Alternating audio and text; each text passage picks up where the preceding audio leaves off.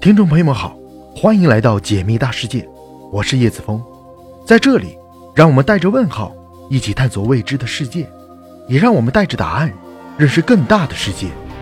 如果你有一颗求知的心，如果你有更远的梦，请别忘了收藏我的频道，我们一起来解密大世界。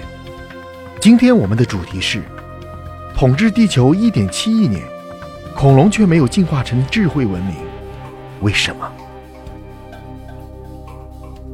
现阶段的人类上天入地无所不能，主要还是因为拥有聪明的大脑，发展出了智慧文明。虽然在体魄上不如大部分生物，但是人类靠着智慧创造的科技世界，可以帮助我们完成大部分高难度的目标。例如，可以一脚踏上三十八万公里之外的月球，也可以在万米深的海沟中探索未知。这一切都是因为人类创造出了智慧文明。往前追溯数百万年。现代人类和黑猩猩有着共同的祖先，就是因为走上了不同的进化之路。现在我们一个在笼子外，一个生活在笼子内。人类出现并且发展出智慧文明的时间可以说是非常短暂，弹指一挥间就完成了。从南方古猿算起，人类的演化史前前后后不超过数百万年的光阴。这相对于地球上很多古老的生物来说，人类文明发展的速度太快了。人类用了数百万年的时间就发展出了智慧文明，站到了食物链的顶端。但是，已经灭绝的恐龙，此前在地球上生存的时间达到一点七亿年。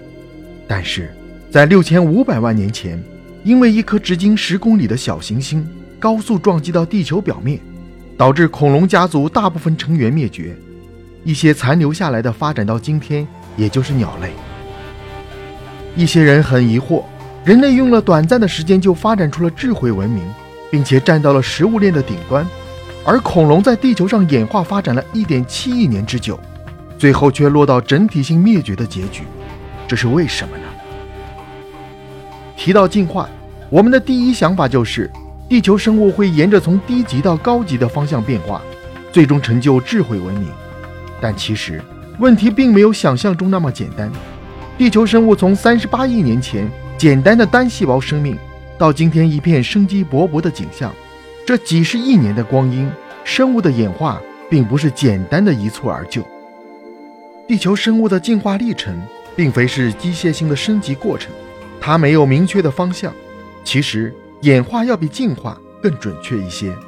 要知道，生物进化的核心便是四个字：适者生存。没有最优，只有最适合。在这里。必须要提一下生态位的概念，例如在六千五百万年前，恐龙灭绝之后，就让出了生态位，哺乳动物抓住了时机，用了大约一千万年的时间，快速的发展壮大起来，从而奠定了今天的局面。生态位我们可以理解成有充足的生存空间，还有生存资源，在食物链上一个很重要的位置。而生物所处的生态位，其实从最开始就是确定的。而物种的演化过程很难突破这一界限，物种演化便是让生物在这个界限内尽可能的生存下去，并且是越生存越优质。用一句简单的话来说，智慧从来都不是物种演化的终极目标，只有最适合的技能才是生存的必需品。地球生物发展演化从三十八亿年前开始，虽然经过了数次物种大灭绝事件，但现在。仍存在数百万个物种，在不同的生态系统中，处在不同的生态位上，每一种都有自己所倚仗的生存技能。在地球上生存，从来都不是一件容易的事情。地球生物也只有人类特别倚重聪明的大脑。当然，这条路我们走的也非常成功，至少没有被大自然所淘汰。到今天发展出智慧文明，靠着科技改变这个世界，彻底站在了食物链的顶端。但是，聪明的人类如果手无寸铁来到野外环境里，也会变得弱小无助。很多物种都能轻易地制服我们，例如猫科动物中的几种大猫、老虎和狮子等。它们靠着尖牙利爪、捕猎技巧、战斗技能等等，让自己成为森林之王、草原之王。即使面对一些体型较大的物种，它们也可以胜券在握。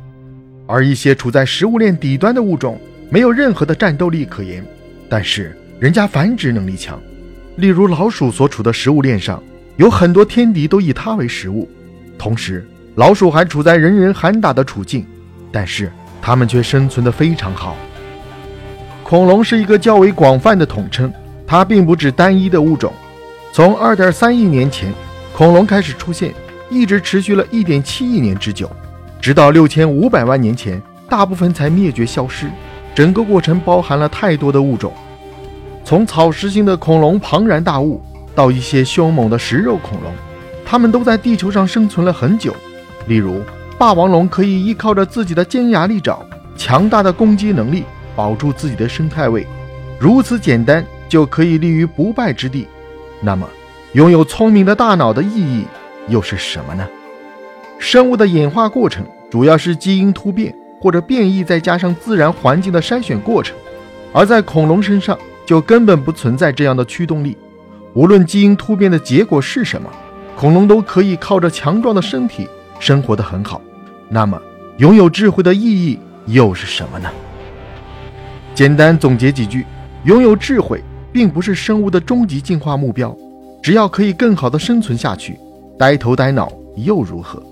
生物的进化是为了更好的适应环境，或者说被环境所选择，适应才是第一要义。时间的跨度从来不是生物进化的必要条件。同时，越晚出现的物种具备更高级的基本条件。例如，几十亿年前的简单单细胞生命，跟现在的哺乳动物相比，用相同的时间来进化，结果自然是不可同日而语。